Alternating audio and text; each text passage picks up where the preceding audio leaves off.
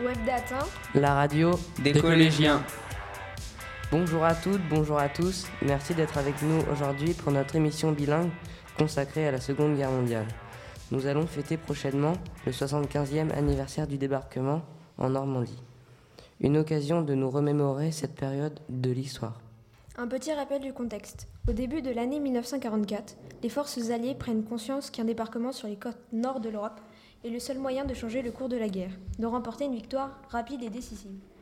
Les Allemands y possèdent la meilleure défense. En effet, Hitler a, fait construire de gigantesques ouvrages de défense tout le long de ce littoral, le mur de l'Atlantique. La tentative désastreuse de débarquement à Dieppe en août 1942 en a montré la toute-puissance. Les stratèges ébauchent un plan ambitieux sous le nom de code Overlord, Seigneur suprême.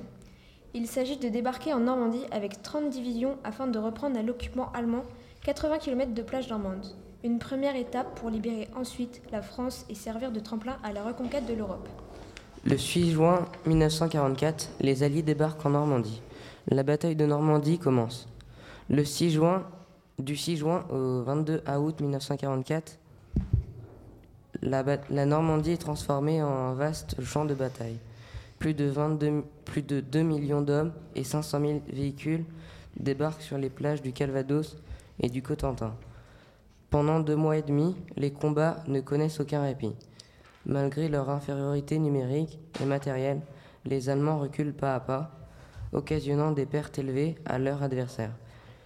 La bataille s'achève dans la poche de falaise Chambois, avec la destruction des 5e et 7e armées allemandes. La bataille de Normandie est l'une des plus grandes batailles de la Seconde Guerre mondiale sur le théâtre européen. 75 ans après, elle reste la plus grande opération logistique de débarquement. Nous allons aborder aujourd'hui les différents aspects de la Seconde Guerre mondiale. Témoins, journalistes et historiens nous font revivre cette période. Ce conflit a une dimension planétaire et totale. Il est aussi une guerre d'anotissement, une guerre qui a pour but de détruire l'ennemi, les militaires comme les civils. Commençons tout de suite avec nos amis journalistes de la BBC Radio pour une présentation générale de la World War II. Welcome on Web Data in English. Today we welcome Kevin Xeras, an historian. Welcome, Mr. Xeras. Good afternoon. Thank you for, you for the invitation. When and why did World War II start? World War II started in September 1939 because Germany invaded Poland. What was the Axis? In the Axis, there were Germany, Italy, and Japan.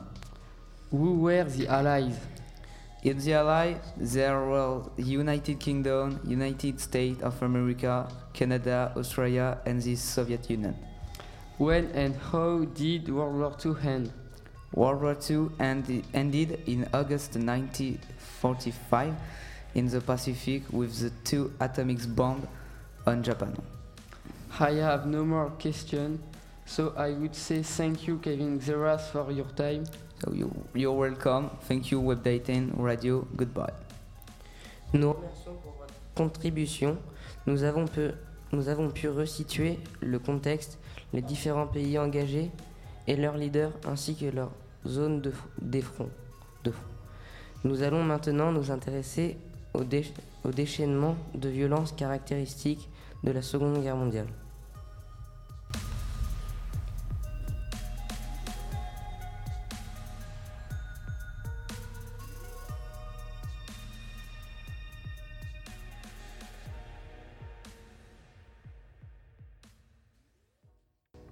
Bienvenue dans notre émission hebdomadaire Au fil de l'histoire. Je reçois maintenant Marius Hurel. Vous êtes historien et professeur à la Sorbonne, spécialiste de la Seconde Guerre mondiale. Bonjour, monsieur Hurel. Bonjour. Alors, si je vous ai invité aujourd'hui, c'est pour que vous nous parliez d'un aspect plus méconnu de la Seconde Guerre mondiale. Je veux parler de la vie des civils. Oui, vous avez raison. On parle souvent des combats, mais peu de ce qui se passait à l'arrière. Car en effet, les civils sont bombardés tout au long de la guerre, principalement les grandes villes et les lieux stratégiques pour la guerre. Les bombardements sur les villes anglaises s'appellent le Blitz. De plus, les civils, les, civils sont victimes de pillages. Leur matériel est également réquisitionné. Qu'est-ce qu'un ticket de rationnement et pourquoi sont-ils mis en place? Les tickets de rationnement sont des tickets distribués aux civils. Ils les remettent aux épiciers et aux bouchers en échange de nourriture, de produits de première nécessité rares durant la guerre. Merci pour ces précisions. Ma question concerne un autre domaine.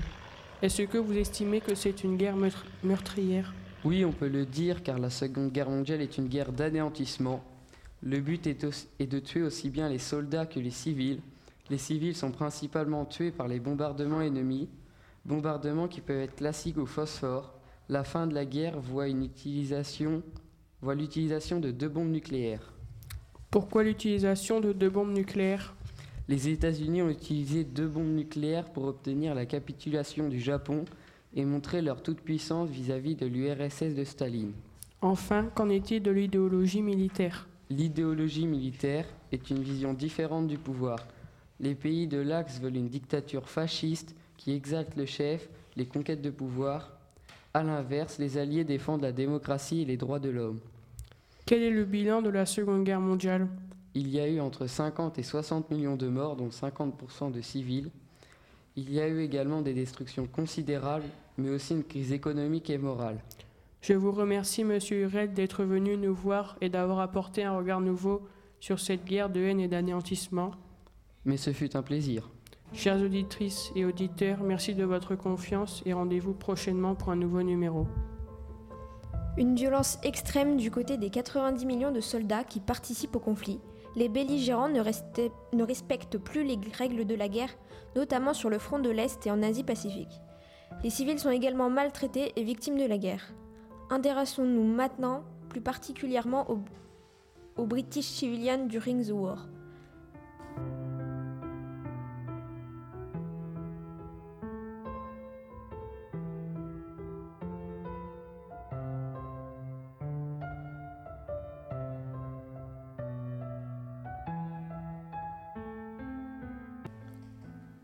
Good afternoon. Welcome on Web Data Radio in English. Today we're going to talk about civilians in the war. We welcome Emma Levers, who was evacuated as her mother was pregnant in 1939. Emma Levers, good afternoon. Good afternoon. Thank you for the invitation. Let's talk about rationing. What did British civilians eat during World War II? They ate ration of bacon, eggs, and margarine. Let's talk about the war effort. How many women worked in the Army, Navy, and Air Force during World War II? 400,000 British women served in the Army, Navy, and Air Forces World War II. How many women joined the Women's Land Army during the war? 18,000 joined the Women's Land Army during the war. They worked on farms. What did British children do for the soldiers? The British children knitted socks and hats for the troops. Let's talk about the Blitz. What's the Blitz? It was the intense bombing of British cities and ports by the Axis. How many people slept in the urban- underground in London during World War II? 115,000 people slept in the underground in London because of bombs.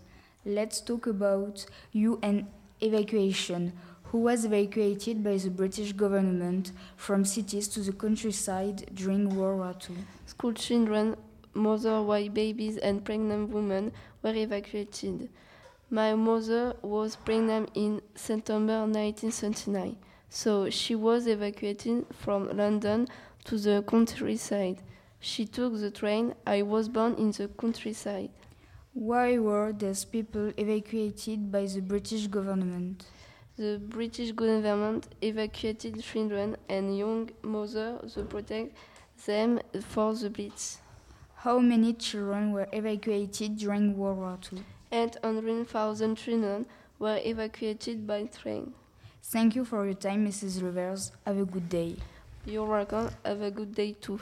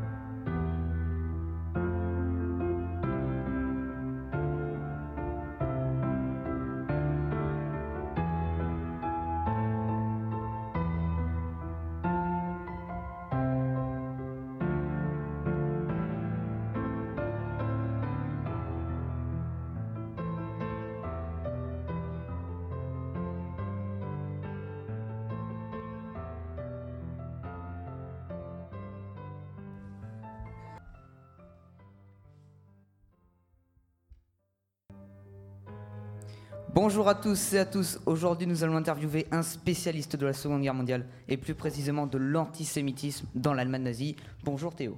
Bonjour, il est vrai que je me consacre à l'étude de l'antisémitisme depuis de nombreuses années. Est-ce que vous pouvez, s'il vous plaît, nous définir l'antisémitisme? C'est une haine violente envers les juifs ou, ou assimilée envers les juifs. D'accord. Quelles sont les origines de l'antisémitisme? D'accord. Au Moyen Âge, l'Église chrétienne qualifie les juifs de peuple déicide et leur reproche d'avoir crucifié Jésus.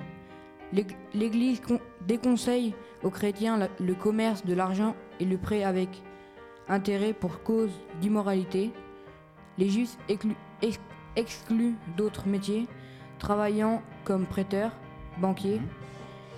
Ils sont stigmatisés. On assiste à des massacres de communautés juives par les chrétiens.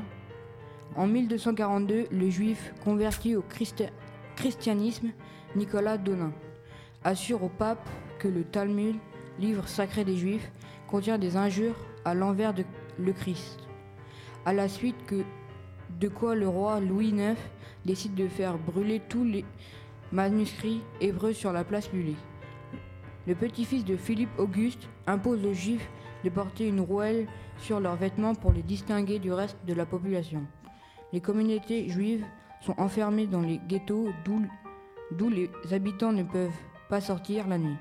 Le mot ghetto vient d'un quartier de Venise, une ancienne fonderie.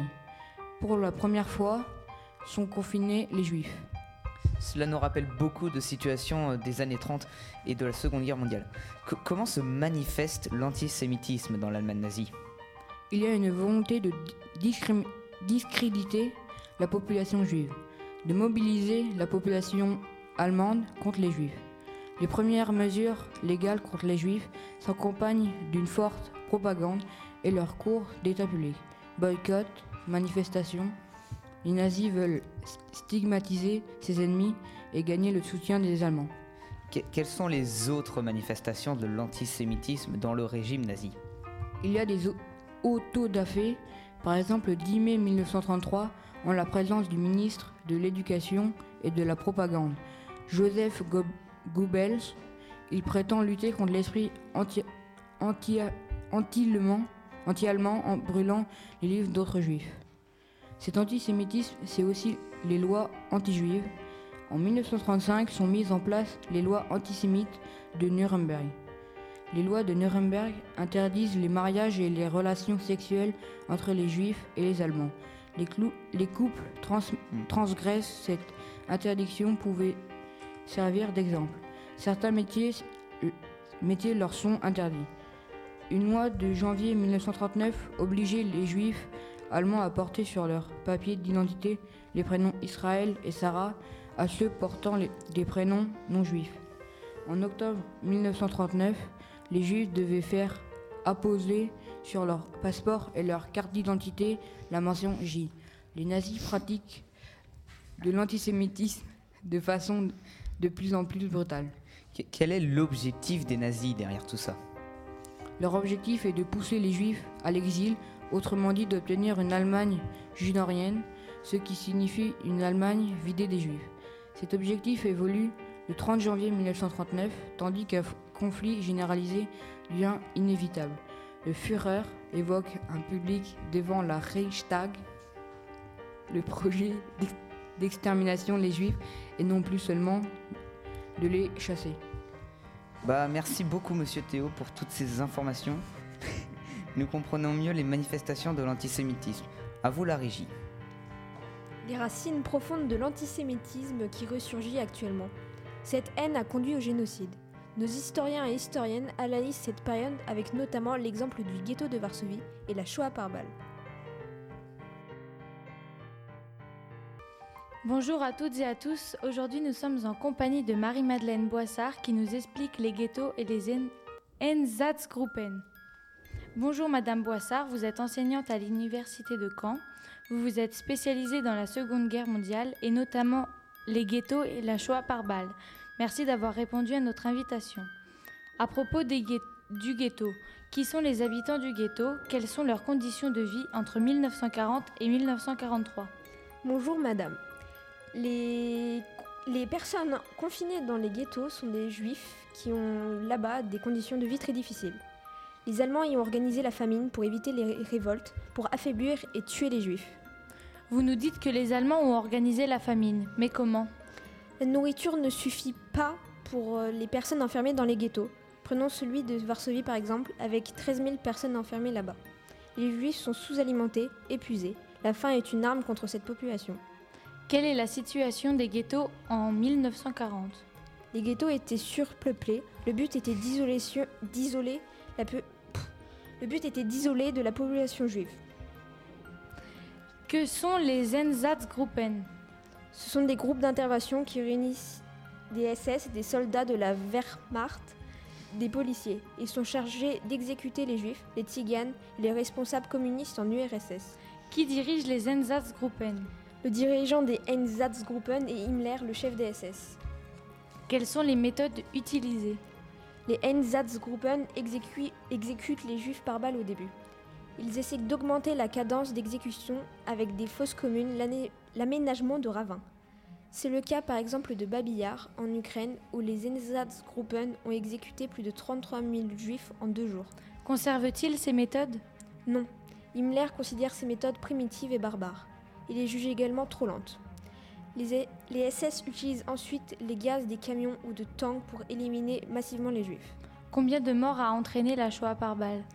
La, Sh- la Shoah par balle a occasionné plus d'un million de morts pendant la Seconde Guerre mondiale. Je vous remercie de votre présence. Au revoir. Merci de votre invitation. Plus d'un million de morts avec la Shoah par balle, les nazis font évoluer leur méthode par souci d'eff- d'efficacité, de rentabilité. Ils industrialisent le génocide juif. À la fin de 1941, Hitler décide l'extermination de tous les juifs d'Europe. Peu après, en janvier 1942, de hauts dirigeants nazis se réunissent à Wannsee pour organiser la solution finale.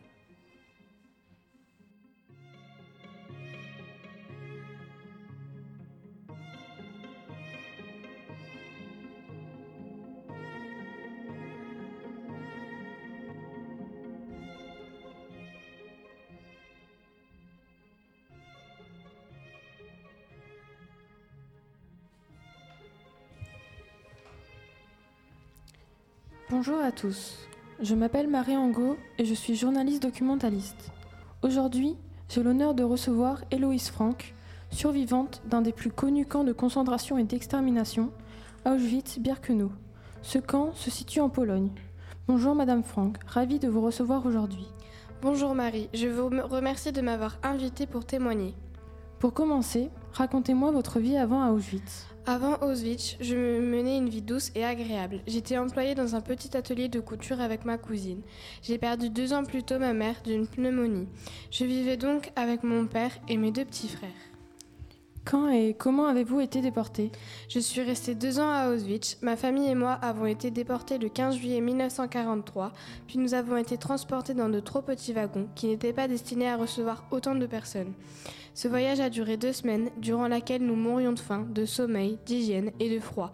Ma famille et moi, et tous les voyageurs, étions, étions- étions morts de peur, et nombreux sont tombés avant d'arriver. D'accord. Et après ces deux longues semaines de torture mentale, vous êtes enfin arrivé à destination, c'est-à-dire à Auschwitz, cet immense camp qui devait vous terrifier Oui, ma famille et moi étions arrivés de nuit et nous étions paralysés sur place, ne sachant pas quoi faire. Mais ce qui est, ce qui est sûr, c'est que nous sen- ressentions une grande libération à la sortie du wagon. Que s'est-il passé quand vous et votre famille êtes sortis de ces immenses wagons à bestiaux? Quelle était l'ambiance globale de la foule qui pensait aller dans des camps de famille? Dès que nous sommes sortis du wagon, j'ai immédiatement été séparée de mon père et mes, petits- frères. Nous formions deux colonnes, où d'un côté se trouvaient les jeunes en bonne santé qui se dirigeaient vers des travaux forcés, et de l'autre les enfants, les vieillards, les handicapés et toutes les personnes faibles étant emmenées aux chambres à gaz. L'ambiance était glauque, tout le monde se regardait sans comprendre ce qui lui arrivait, et l'inquiétude touchait tout le monde. Vous avez vécu la sélection à votre arrivée à Auschwitz? Vous étiez accompagné de votre père et vos deux petits frères. Savez-vous ce qui leur est arrivé? Le médecin m'a orienté dans la colonne des jeunes personnes en bonne santé, étant donné mon jeune âge, 19 ans. Ils ont été rangés dans la colonne des enfants et des vieillards. La dernière fois que je les ai vus, ils me disaient de ne pas m'inquiéter, que l'on se reverrait. Hélas, c'était faux. Après cette sélection cruelle, vous avez été emmené dans le camp. Comment se sont passés les jours qui ont suivi Les jours qui ont suivi étaient très durs. Nous dormions mal, empilés les uns sur les autres, sur des planches de bois. Les toilettes étaient des pots alignés et nous nous poussions pour s'y asseoir. Vous manquiez donc de beaucoup de confort, effectivement. Avez-vous avez vu votre corps changer au fil du temps? J'avais perdu énormément de poids et je manquais de sommeil, de confort, de place et j'étais très triste. Le bout de pain accompagné d'une noisette de margarine ne me suffisait pas. Au camp, la sécurité était sûrement énorme. Mais quel type de travaux forcés vous faisiez? Les travaux forcés étaient durs et inutiles, comme des destructions de routes, bouger des meubles. Moi, je m'occupais du tri des vêtements. Vous étiez sans cesse surveillé par les gardes, mais pouvez-vous nous en dire plus à leur sujet? Oui, bien sûr. Les gardes étaient principalement des criminels, ayant la haine envers les juifs. Ils nous frappaient, fouettaient, insultaient, nous rabaissaient sans cesse afin de nous briser psychologiquement et physiquement. Ils se nommaient les capots. Il se pouvait même que pendant la nuit, l'appel avait eu lieu vers 3 heures du matin. Nous étions épuisés. Les conditions étaient donc très dures et difficiles à vivre au quotidien car les travaux, les gardes et le camp en lui-même souhaitaient vous faire comprendre que vous ne serviez à rien, ce qui est totalement faux. Vous êtes donc, Madame Franck, restée deux longues années dans ce camp en vous demandant si vous en sortiriez un jour vivante. Ce souhait, que vous pensiez irréalisable, s'est pourtant produit lorsqu'au printemps 1945, les Alliés ont découvert l'atrocité des camps de concentration et en particulier Auschwitz-Birkenau. C'est donc après avoir envahi et libéré la France que les, que les Alliés vous ont sauvé, vous et tous les prisonniers du camp. Est-ce que vous pouvez me dire ce que vous ressentiez à ce moment? Je me souviendrai à jamais de ce jour qui annonçait ma renaissance. Lorsque les Alliés ont débarqué, j'ai ressenti en moi une, un énorme soulagement et me suis de suite inquiétée du sort de ma cousine. Après avoir été libéré, qu'avez-vous fait? Je suis rentrée à Lyon, ma ville natale, où j'ai retrouvé ma cousine, mon atelier de couture, ma vie, mais pas mon père ni mes frères. J'étais désormais orpheline. Savez-vous combien il y eut de survivants de ce camp? Je ne connais pas le nombre exact, mais je sais qu'on que peu ont survécu et que nous étions environ 2500. Comment s'est passée votre vie après tout cela? Après cette période traumatisante, j'ai continué d'être couturière dans mon petit atelier avec ma cousine. Par la suite, je me suis mariée et j'ai eu quatre enfants. Je vous remercie, Madame Franck, d'avoir pu être présente ici et d'avoir témoigné de votre vie à Auschwitz-Birkenau. Nous sommes tous conscients du courage auquel vous avez fait face alors que vous étiez principalement dans la peur constante. Le camp d'Auschwitz a volé la vie d'1,1 million d'innocents. Merci à vous de m'avoir invité et si bien reçu. Selon les estimations, le génocide des Juifs a fait entre 6 et 7 millions de morts, ce qui représente 50% des Juifs européens. À leur retour, les rares rescapés se sentent incompris. Moins d'une centaine de déportés juifs sont encore en vie en France. Certains d'entre eux, certains d'entre elles, témoignent dans les collèges, les lycées pour transmettre la mémoire du génocide juif. Vous pouvez écouter en podcast l'émission de France Inter du 27 janvier 2019. Cette émission est intitulée Choix par les passeurs de mémoire propose notamment le témoignage de Ginette Kolinka, déportée à Auschwitz. Auschwitz. Elle a aujourd'hui 94 ans. Notre regard se porte maintenant vers l'issue de la guerre et le débarquement en Normandie. Nous poursuivons notre collaboration avec nos confrères de la BBC, prononcé BBC.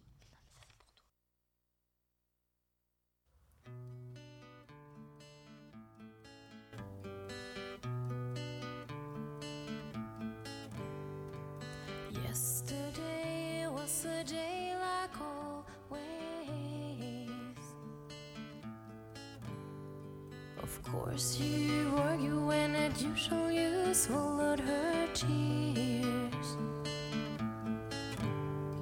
Cause what can you do after seven years, love? You ask yourself why can't love like two reasonable people.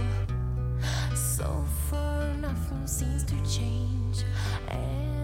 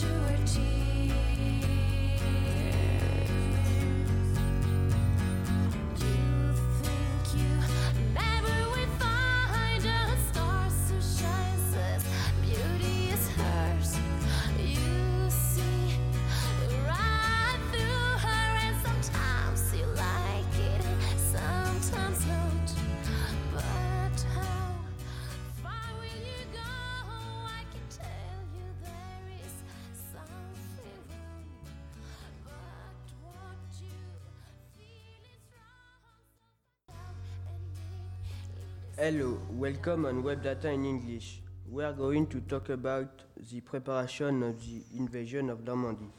Today we welcome Mr. Wiwen Gardin, a historian. Good afternoon, Mr. Gardin. Good afternoon. Who was the supreme commander of the invasion of Normandy? The supreme commander of the invasion of Normandy was an American, the General Eisenhower. What were the target of the Allied air attacks? The Allied bombed factories, railways, and canals. What was the big objective of the Allies? The objective of, of the Allies was to liberate Europe. Where did the Allies train for the invasion of Normandy? The Allied soldiers trained on the British coast. Thank you, Mr. Gardin, for your time. You're welcome. Bye.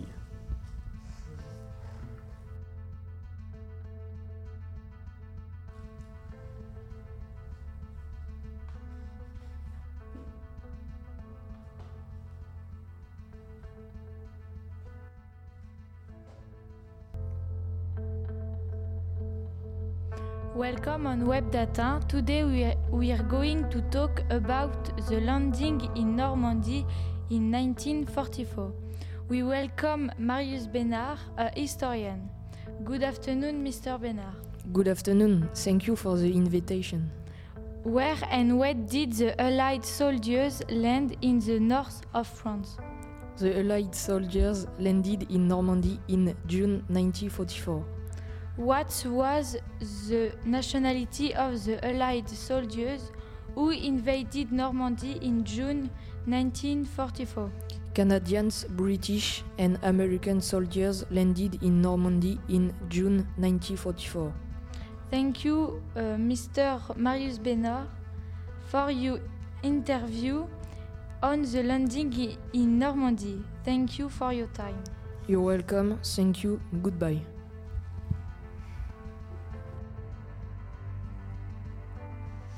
Une, op- une opération de grande envergure qui a permis de libérer la France mais aussi l'Europe.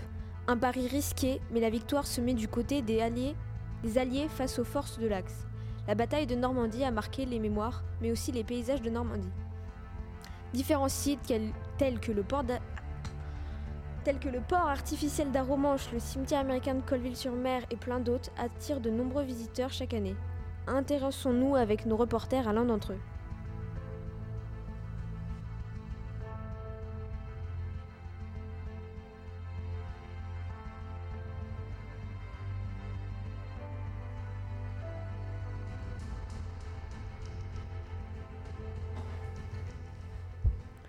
Bonjour, ici Donald. Je suis en compagnie de Bernard. Nous sommes à proximité des batteries de Longue-sur-Mer, à 30 km de Caen et à 7 km au nord de Bayeux. Les batteries de Longue-sur-Mer ont servi pendant la Seconde Guerre mondiale contre les Américains. Elles sont identifiées en tant que point de défense nommé WN48. Les batteries ont été construites il y a plus de 75 ans, en 1943. L'organisation Todd a supervisé et a organisé leur conception. L'objectif est de défendre le littoral et d'empêcher un débarquement allié. Bonjour, ici Bernard. Les batteries de Longue-sur-Mer font partie du mur de l'Atlantique. Ce mur est bâti pour protéger tout le littoral de l'ouest, de la France, de la Belgique, des Pays-Bas, de l'Allemagne, du Danemark et la Norvège. Les batteries de Longue-sur-Mer subsistent des bombardements aériens alliés durant 1944, dont deux bombardements massifs la semaine précédente le débarquement. Il y a des, il y a des batteries, des forts sur toute la longueur de ce mur pour empêcher l'invasion des Alliés. Deux raids aériens ont détruit le câblage électrique souterrain reliant le poste de tir au casemate de tir, ce qui a obligé les Allemands à utiliser un signal visuel beaucoup moins efficace pour la direction de leurs tirs. C'est ce qui a permis aux Alliés d'éviter quelques tirs dont donc ils ont pu prendre les batteries le 7 juin 1944. En conclusion, les batteries font partie du, mur de l'Atlantique. Ils ont été affaiblis par les deux bombardements aériens qui ont permis de détruire les câblages électriques. C'est ce qui a permis aux Alliés de prendre les batteries et éviter les tirs. Il subsiste quatre batteries et le poste de commandement. Venez visiter pour vous en rendre compte.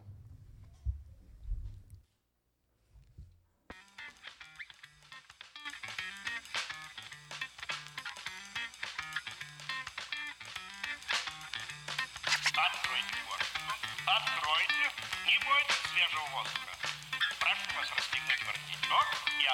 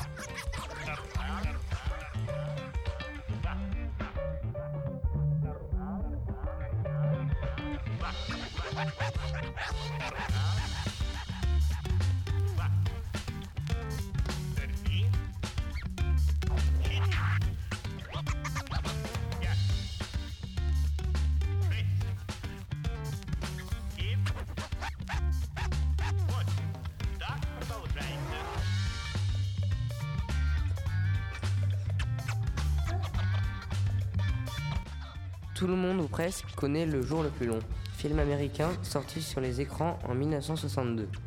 Le débarquement a inspiré d'autres réalisateurs, notamment Steven Spielberg. Welcome on Web Data in English. Today we are going to talk about the movie Saving Private Ryan with Steven Spielberg. Good afternoon, Steven Spielberg. Good afternoon. Th- Thank you for uh, invitation me to you uh, radio program. When did the movie come out? My movie uh, Saving Private Ryan came out uh, in uh, 1998. What is the film about? The film is about American soldiers during World War II. How long is the scene of the Omaha Beach assault? The scene of the Omaha Beach assault lasts uh, 27 minutes.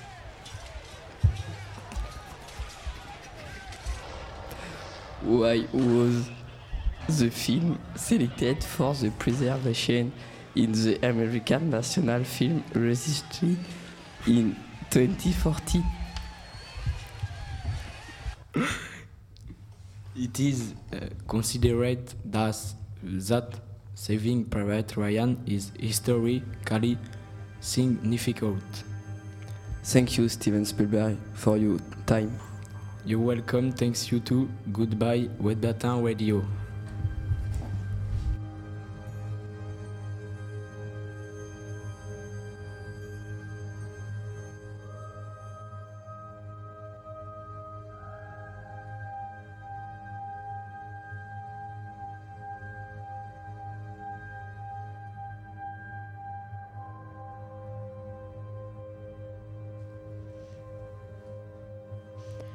Œuvres, les œuvres de fiction ne sont pas la seule mémoire du débarquement. Nous disposons de photographies de Robert Capa, grand reporter qui est aux côtés des soldats lors de l'opération Overlord.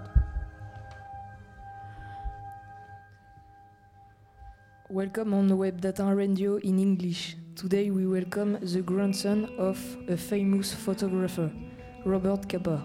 Michael Capa, welcome. Thank you for your invitation. Who was your grandfather, Robert Capa? My grandfather was an American photographer and photojournalist. Who did he take photos of? He took photos of soldiers and civilians in war. In war. Why is Robert Capa famous? Because he took photos during World War II and other wars, and because he worked for Magnum Photo with Henri Cartier-Bresson and David Seymour.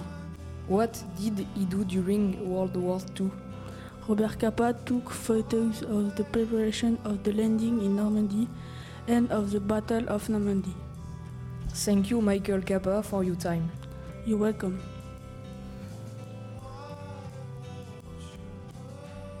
Voici notre, voici notre dernière partie de l'émission. Celle-ci est consacrée à une vision plus globale de la Seconde Guerre mondiale.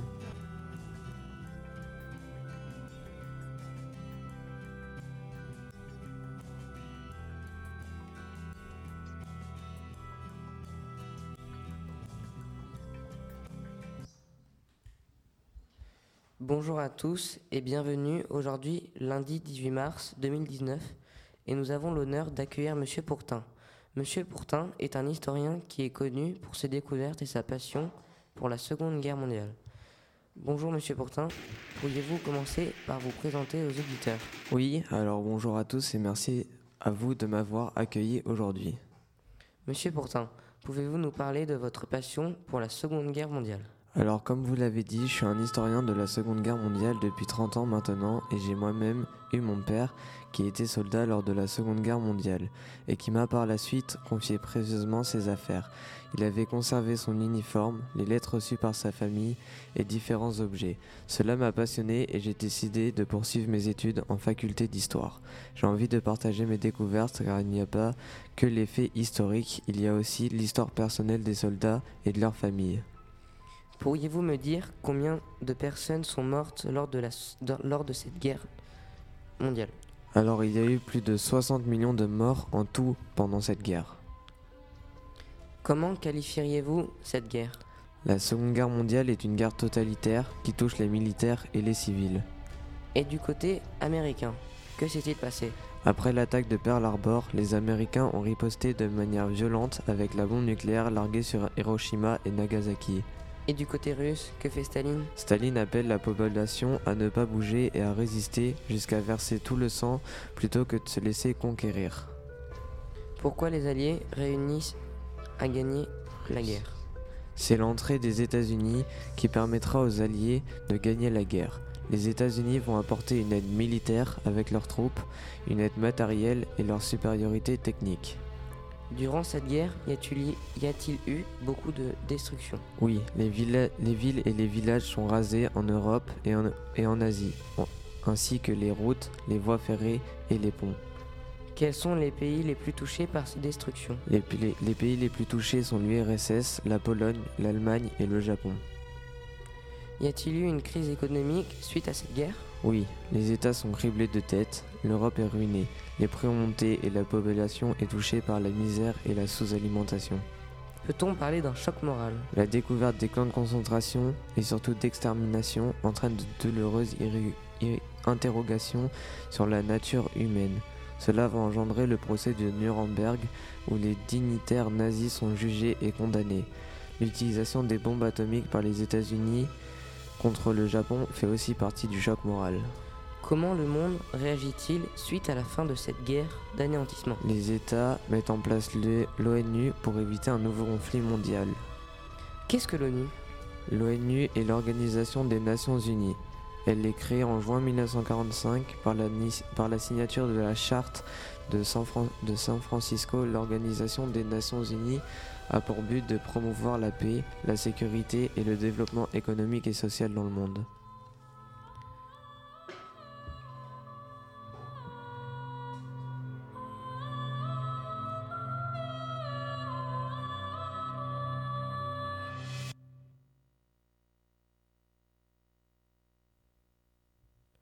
Merci d'avoir écouté notre émission bilingue sur la Seconde Guerre mondiale.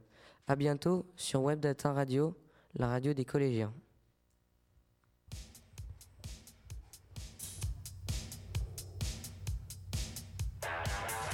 C'était Webdata. La radio Des collégiens.